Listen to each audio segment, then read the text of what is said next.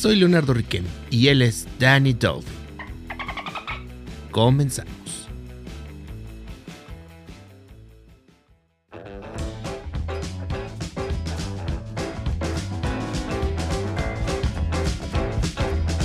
Sean bienvenidos a un episodio más conmigo y Danny Dolphin.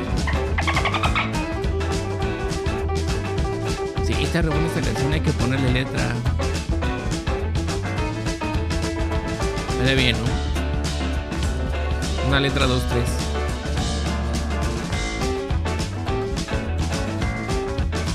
¿Todo listo? Sí. Va.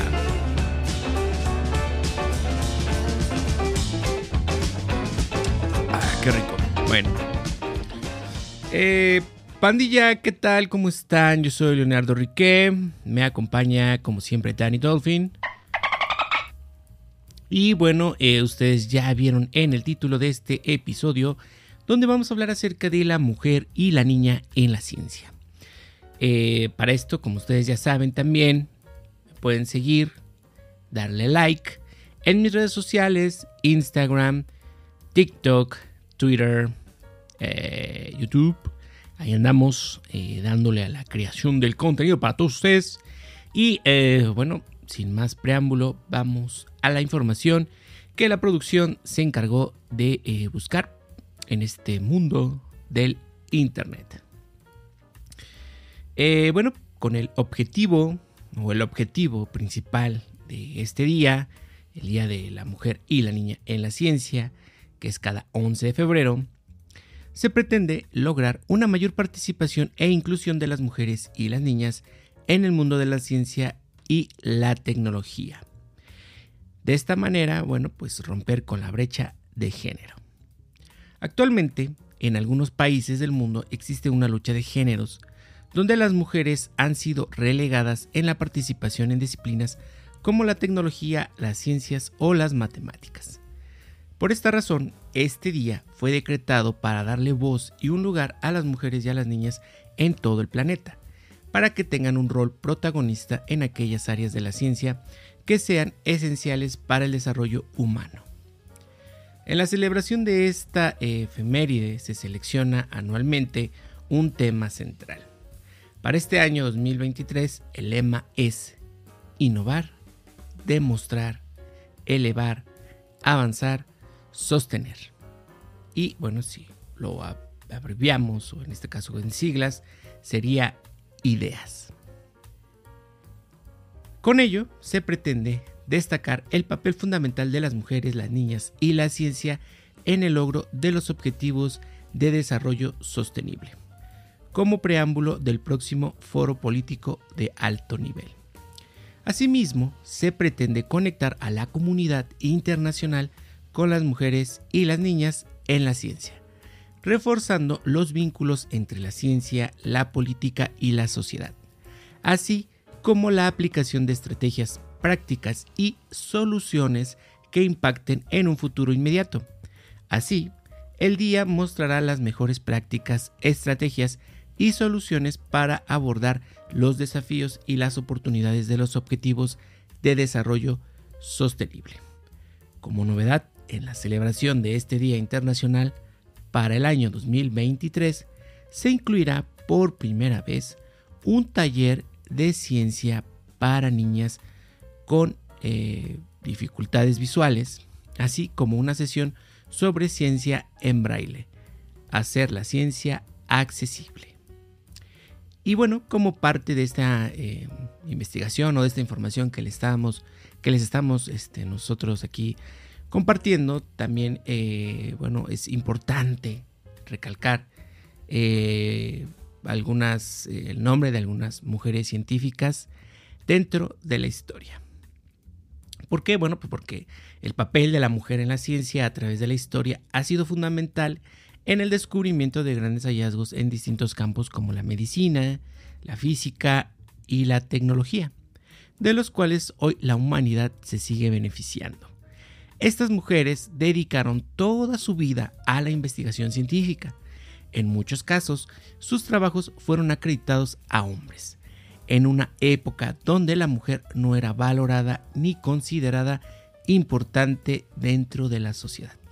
Y muy lamentable, muy lamentable esa época y bueno, desafortunadamente muchos, muchos trabajos adjudicados a hombres, cuando bueno, el crédito era 100% de, de, ellas, de, de una mujer.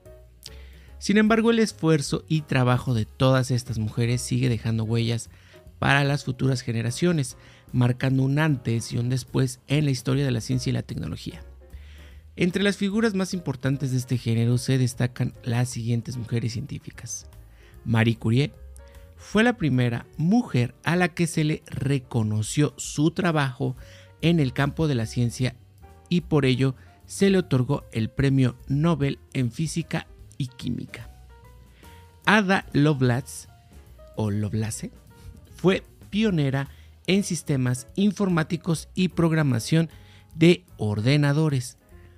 Margarita de Salas, científica española, fue quien descubrió a través de su trabajo importantes avances en el ADN humano.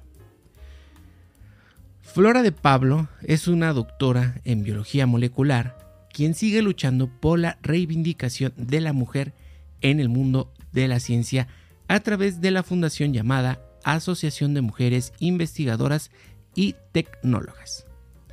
Vera Rubin, astrónoma estadounidense descubridora de la materia oscura, gracias a sus observaciones en la rotación de estrellas alrededor de galaxias. Y bueno, estas son algunas eh, figuras eh, representativas, tanto del, pasado como, como, un poquito más hacia, mm, eh, hacia el presente. Sin embargo, la lista es larguísima, o sea, realmente la incursión de la mujer en, la ciencia es, este, pues es, es, notable. En vías de celebrarse el Día Internacional de la Mujer y la Niña en la Ciencia, es imperioso entender que para que se pueda hablar verdaderamente de un desarrollo sostenible como se acordó en la Agenda 2030 para el Desarrollo Sostenible, es necesario la inclusión de todas las mujeres y las niñas del mundo.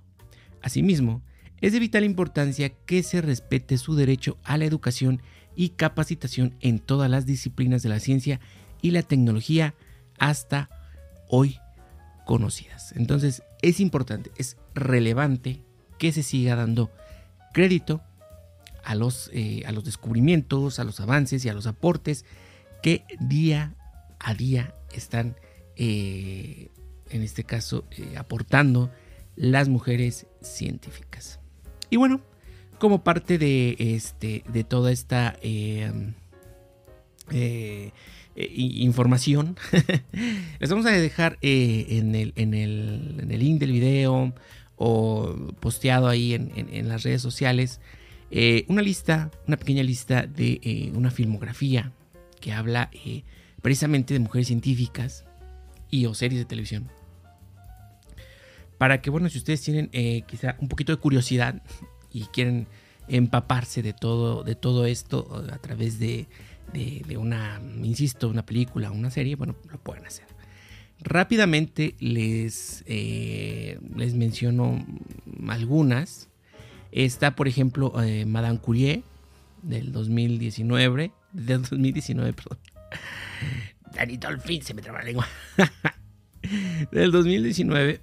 es una película biográfica sobre Marie Sklodowska Curie, mostrando sus descubrimientos y aportes acerca de la radioactividad, siendo merecedora del premio Nobel. Eh, de ahí, bueno, pues hay otras este, series y películas, como, por ejemplo eh, Bombshell, la historia de Heidi Lamar, eh, que fue, les comento, una de las, este, más bien fue quien, gracias a ella tenemos hoy en día Wi-Fi y Bluetooth. La doctora Breast, figuras ocultas o talentos ocultos, dependiendo en qué plataforma ustedes la vean y en qué país. si mal no recuerdo, creo que está, no sé si en Netflix o en HBO Max, este, pero ahí está la, película, este, Talentos Ocultos, donde habla de que todo una, em, un grupo de científicas afroamericanas, gracias a ellas, bueno, pues eh, se, pudo, se pudo llegar a la, este, a la luna. Descifrando Enigma, El misterio de la materia oscura, Ágora, eh, con Ada, Contacto, una gran película, Contacto de veras con esta eh, Jodie Foster, que realmente, eh, digo, o sea, además de lo, de lo interesante que es la historia y de lo interesante que pudiese ser que llegara a suceder algo de ese tipo que pasa en la película, la verdad, aparte de todo eso, bueno, es una, gran actuación de, esta, de esta chica y bueno, dirigida por Robert Zemeckis. Entonces realmente no se pueden perder esa película. Contacto, muy recomendable. También recomendable la de la de Talentos Ocultos, de muy buenas películas. Las demás, bueno, también, pero esas dos yo creo que destacan. Y bueno, si quieres que los derechos de la mujer y la niña en el campo de la ciencia se transformen en una realidad, puedes contribuir organizando algún tipo de actividad relacionada, ya sea en tu escuela, universidad o lugar de trabajo. Aporta tus ideas y experiencias, así como información interesante sobre el Día Internacional de la Mujer y la Niña en la Ciencia en las redes sociales usando los hashtags Mujeres en Ciencia, Día Mujer y Niña en Ciencia, Mujer y Niña en Ciencia. Entonces, eh, es importante estos días, sí, son muy relevantes. Aún hay trabajo que hacer, sí, aún hay bastante trabajo que hacer y eso es parte de lo que vamos a ver en la noticia. Eh, y, realmente darles el mérito y el reconocimiento que se merecen porque hemos tenido grandes científicas, tenemos grandes científicas y estoy seguro y por favor ojalá que sigamos teniendo grandes científicas. Entonces ahí lo tienen, el Día Internacional de la Mujer y la Niña en la Ciencia. Vámonos, Dani Delfín, a lo que sigue. Vamos a la noticia. Y bueno, el día de hoy les, traemos la noticia. Es una noticia eh, o un artículo publicado en eh, National eh, Geographic en España. Esto en su versión en línea. El título del, o más bien, este, el artículo es de Aitana Palomar S. El título del, este, bueno, está esta periodista está especializada en cultura, estereotipos de género y falta de referentes. Eh, el, artículo eh, se titula En pleno siglo XXI todavía existe la brecha de género en el mundo de la ciencia. Y dice lo siguiente. La brecha de género no empieza en la carrera o en las primeras oportunidades laborales, empieza en la infancia. Desde pequeños, los niños y las niñas se ven expuestos a una serie de estereotipos y prejuicios ligados a los roles de género que condicionan su desarrollo y su comportamiento. Según un estudio publicado en la revista Science, a los 6 años las niñas ya se creen menos brillantes que sus compañeros y evitan participar en juegos presentados como actividades para personas muy listas. A menudo se cría a las niñas con la idea de que las disciplinas STEM son temas masculinos y que las aptitudes femeninas en estos campos son innatamente inferiores a las de los varones.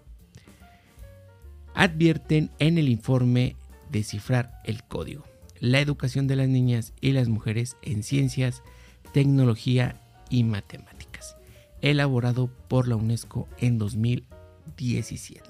Entonces, ya, ya prácticamente desde pequeñas están eh, con ese, este, pues con esos prejuicios, con esos prejuicios, con esas eh, limitantes que los niños adultos, bueno, pues les van, eh, les van haciendo, este, ahí hincapié o les van, este, haciendo creer, ¿no?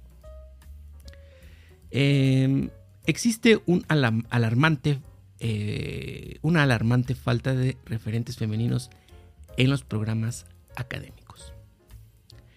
Acusa de esto, a causa de esto, muchas niñas deciden no cursar asignaturas eh, científicas cuando llegan a la secundaria, pese a tener calificaciones iguales o superiores a las de sus compañeros.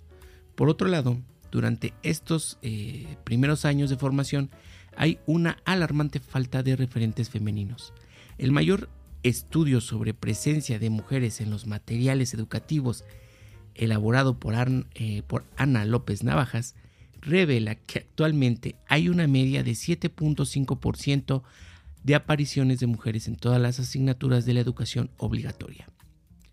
El no tener químicas, físicas, informáticas o tecnólogas en las que, eh, en las que inspirarse y con las que identificarse hace que muchas niñas no se visualicen a sí mismas en esos roles y que no proyecten su futuro ligado al ámbito científico. Entonces, pues muy cierto, ¿no? Porque, bueno, se digo, si, si en los libros de, de química, de física, etcétera, etcétera, solamente ves puros nombres este, de, este, eh, pues de hombres científicos, pues digo, o sea, ¿cómo, cómo ellas pueden proyectarse, ¿no? Y si acaso la única que, que más conocen, pues es este, Marie Curie, pero yo creo que si mal no recuerdo, bueno, la primera vez que, se escuchan esos, esos nombres de Marie Curie es hasta que entras a la, este, por lo regular a la preparatoria. Desconozco si hoy en día ya desde la secundaria estén ya hablando eh, de estos nombres, así como de quizá algunos otros, ¿no? Inclusive, eh, bueno, pues este... Eh, vaya, sí, o sea, todos los descubrimientos ligados a, científicos.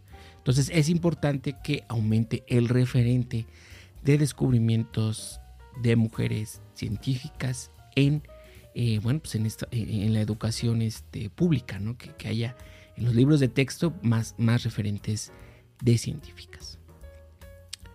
Em, dice aquí en el artículo, en España solo el 30% de mujeres deciden matricularse en carreras científicas, tal y como refleja el estudio To Be Smart The Digital Revolution Will Need to Be Inclusive, elaborado por la UNESCO en 2021 en la Unión Europea. Em, eh, dice que precisamente en la Unión Europea el porcentaje es apenas un poco mayor, situándose en el 34%. Entonces, este, vienen aquí este, más, más, este, más números, más porcentajes. que bueno, se los voy a compartir rápidamente, ¿verdad? Dice, del 30% total de las matrículas, el 3% se decanta por las tecnologías de la información y la comunicación, el 5% por las ciencias naturales, el 8% por la ingeniería y la construcción y el 15% por la salud y el bienestar. Por lo tanto, el mayor porcentaje de mujeres que se matricula en carreras científicas elige aquellas que están directamente relacionadas con el cuidado, como la enfermería, donde las mujeres representan el 81.7%, la biomedicina, que representa el 75%, la medicina, 68.7%, o la biotecnología, el 61.7%. Entonces, realmente sí es una diferencia abismal entre estas carreras que tienen que ver más con el con el cuidado y este y la este, la, eh, la biología. Entonces sí hace falta hace falta más más mujeres dentro de estas carreras científicas. Eh, dice aquí en el artículo también a lo largo de la carrera la tasa de abandono de las mujeres que cursan estudios sobre en carreras científicas es mucho mayor a la de sus compañeros, tal como señala el ya citado estudio de la UNESCO. En la transición al mundo laboral o durante la etapa profesional, otro alto porcentaje de mujeres acaban dejando estas carreras.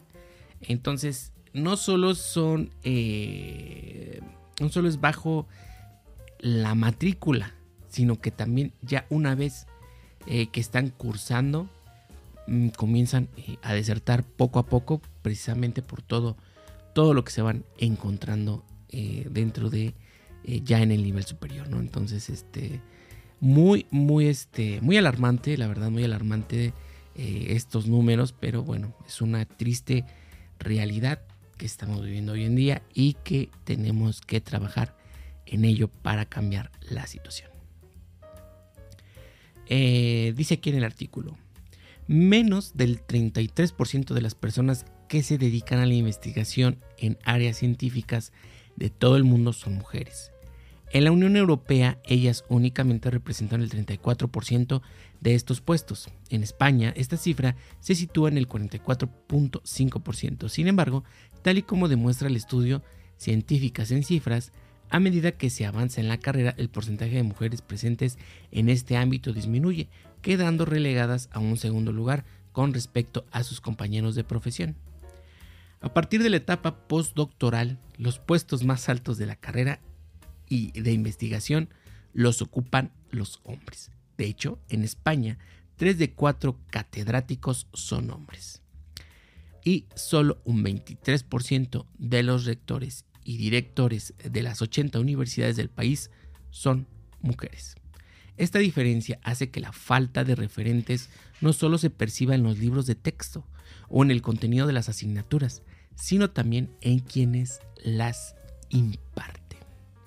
Entonces, bueno, aquí dentro ya este, del aspecto ya de educación, dentro de lo catedrático, bueno, pues también es un muy, muy reducido eh, porcentaje de, este, de mujeres que, imparten eh, este tipo de, materias dentro de, las, de estas carreras científicas. Entonces también otro, otro punto que hay que ir eh, pues, eh, cambiando.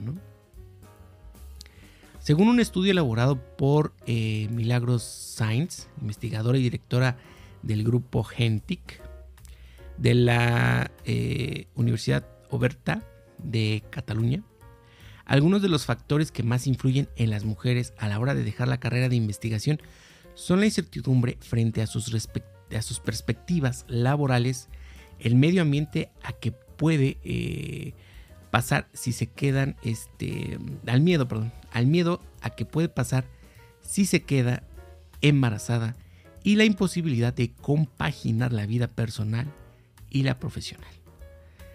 En el mismo estudio, 9 de cada 10 entrevistadas afirmaron que consideran que ser madre puede eh, suponer un freno en su desarrollo profesional e impedir que tengan una carrera exitosa, a diferencia de sus compañeros. Los tiempos de las carreras científicas no coinciden ni se adecúan con los tiempos sociales y biológicos de las mujeres. De ahí que muchas de ellas se queden atrás y ellos avancen hasta ocupar los cargos con más prestigio.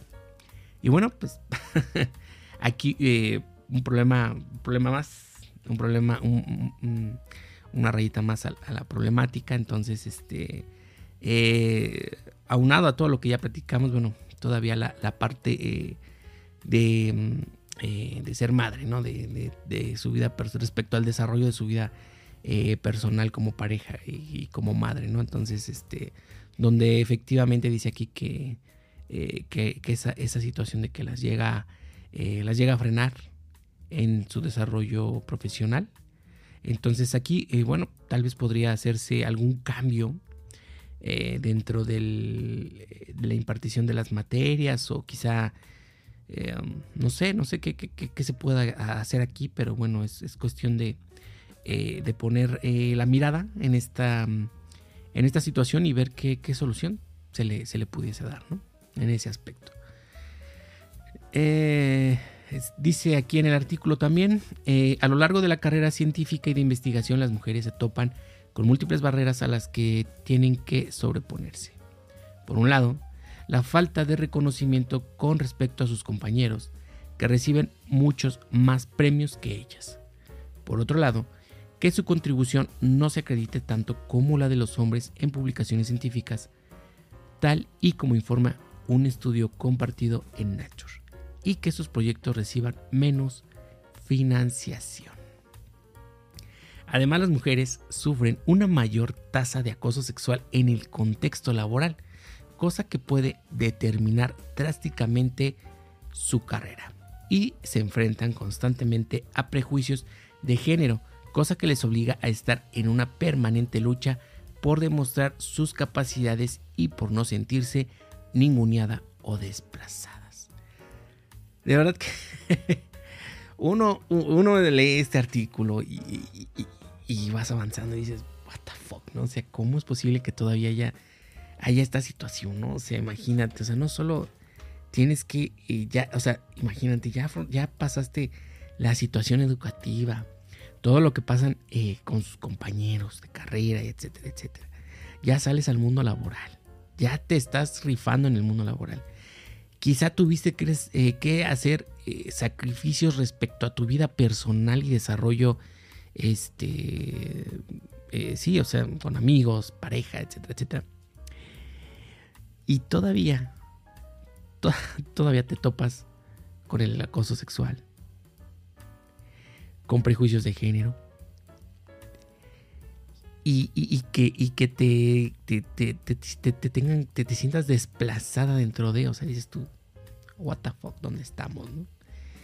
Pero vuelvo a lo mismo, desafortunadamente es una realidad que continúa, que está ahí y que bueno, hay que, hay que seguir este, viendo cómo, cómo se soluciona,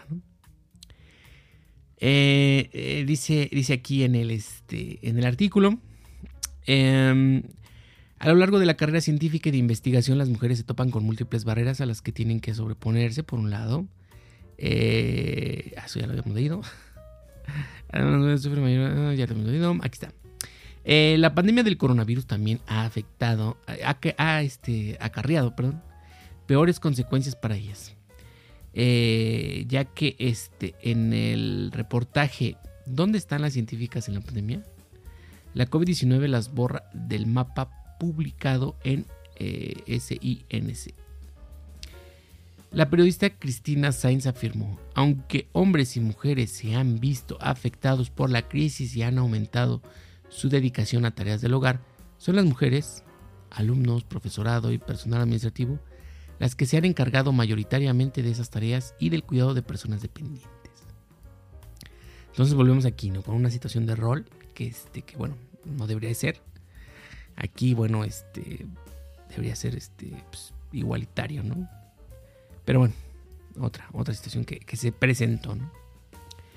Eh, pese a que en el último siglo cientos de mujeres han dedicado su vida a la ciencia desde que Marie Curie obtuvo el premio Nobel de la física en 1903, solo 23 mujeres han ganado un Nobel de física, química o medicina, comparado con 615 hombres que eh, bueno, pues han, han obtenido este, este premio Nobel. Bueno, recientemente han surgido varias iniciativas que luchan contra la desigualdad, reivindicando las historias y los hallazgos de muchas científicas que han quedado en la sombra. Un ejemplo es el movimiento No More Matildas, una campaña impulsada por la Asociación de Mujeres Investigadoras y Tecnólogas, que denuncia la falta de visibilidad de las científicas y ofrece material académico para incluir algunas de estas grandes figuras en los libros escolares. La falta de reconocimiento también se percibe en los medios de comunicación. Según el estudio, la visibilidad de las científicas españolas elaborado por la Universidad Rey Juan Carlos en 2018, la prensa española solo citó a científicas en uno de cada cuatro ocasiones. De todos modos, según otro estudio elaborado por el proyecto Monitoreo Global de Medios en 2020, entre 2015 y 2020, en España se incrementó el número de veces que las mujeres eran citadas como expertas, pasando de un 9% a un 34%. Entonces, si nos vamos a lo, a lo particular, bueno, pues sí, eh, no, se ha citado lo, no se ha citado lo suficiente, sin embargo, bueno, si nos vamos ya un poquito más a lo, este, eh, a mayor tiempo, sí hubo un aumento del 9 a un 34%. Entonces esa parte, bueno, pues ok, vamos bien, vamos, eh, vamos caminando en ese aspecto, ¿no? Pero bueno. Eh, la cantidad de científicas que aparecen en los medios es importante y la manera de citarlas también.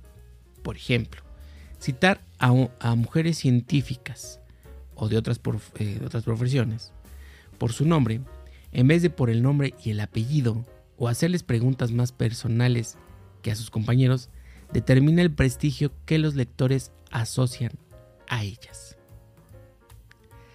Todavía hoy, en el siglo XXI, las mujeres y las niñas son marginadas en la esfera científica debido a su sexo, afirmó la directora general de la UNESCO. Sin embargo, las mujeres deben saber que tienen un lugar en la ciencia, la tecnología, la ingeniería y las matemáticas, y que tienen derecho a participar en el progreso científico. Para lograr esto será necesario educar en la igualdad, animar a las mujeres a apostar por carreras científicas, mejorar las posibilidades de conciliación familiar, aminorar las barreras que aparecen en el terreno laboral y reconocer, así como visibilizar el trabajo de las científicas y tecnólogas. Solo así se podrá revertir los datos y paliar la brecha de género que existe en la actualidad. Entonces, eso es lo que nos menciona el, artículo. Eh, insisto, es algo muy, muy triste, es algo muy, em, muy desafiante todavía por, por, erradicar, porque desafortunadamente aún hay eh, personas que, este, que siguen eh, haciendo estas, este, eh, pues sí, vaya, esta discriminación hacia, hacia, hacia las mujeres respecto a carreras científicas y bueno, hay que, hay que seguir, hay que seguir trabajando, esperemos que eh, de aquí a algunos años, que espero que sean pocos, todo esto, todo esto cambie verdaderamente, porque no es posible que en pleno 2023 todavía tengamos que eh, estar eh, hablando eh, de este tema y que la parte relevante de este tema es que aún no se alcanza la igualdad, que aún hay mucha brecha, que aún hay mucho estigma en cuanto a que si una, niña o una mujer se decide por, por una, carrera científica, entonces, este, y que en el ámbito laboral, bueno, pues sigan enfrentándote, enfrentándose a todos estos eh, obstáculos, ¿no? Entonces, eh, ojalá, ojalá que, que, sea eh, un cambio, un, cambio muy pronto y desde aquí un reconocimiento, un aplauso y la verdad, reconocimiento total al esfuerzo de las mujeres científicas que lograron bastante en el pasado, a las mujeres científicas que hoy en día están eh, en carreras, que ya están ya en el ámbito laboral, que ya están este, haciendo grandes descubrimientos. Eh, y un reconocimiento por esas pequeñas que, en un futuro, que en un futuro serán científicas y que lograrán bastante y que ojalá, que ojalá eh, con lo que se está haciendo hoy en día, tengan ellas más oportunidades, tengan ellas más apoyo, más reconocimiento y un mejor futuro en lo académico y en lo laboral. Entonces, eh, hasta aquí el tema. Hasta aquí el tema de hoy. Está un poco extenso, sin embargo, muy importante hablar de ello. Y este, pues desde aquí, nuestro más grande apoyo y reconocimiento a todas ustedes, mujeres científicas y eh, niñas futuras científicas. Un aplauso, Muchas gracias, nos vemos en la próxima. Ustedes ya lo saben, Leonardo Riquem. Pueden seguirme en mis redes sociales, en Instagram, TikTok, Twitter, YouTube. Ahí andamos, nos andamos viendo. Hasta la próxima. Gracias. Bye bye.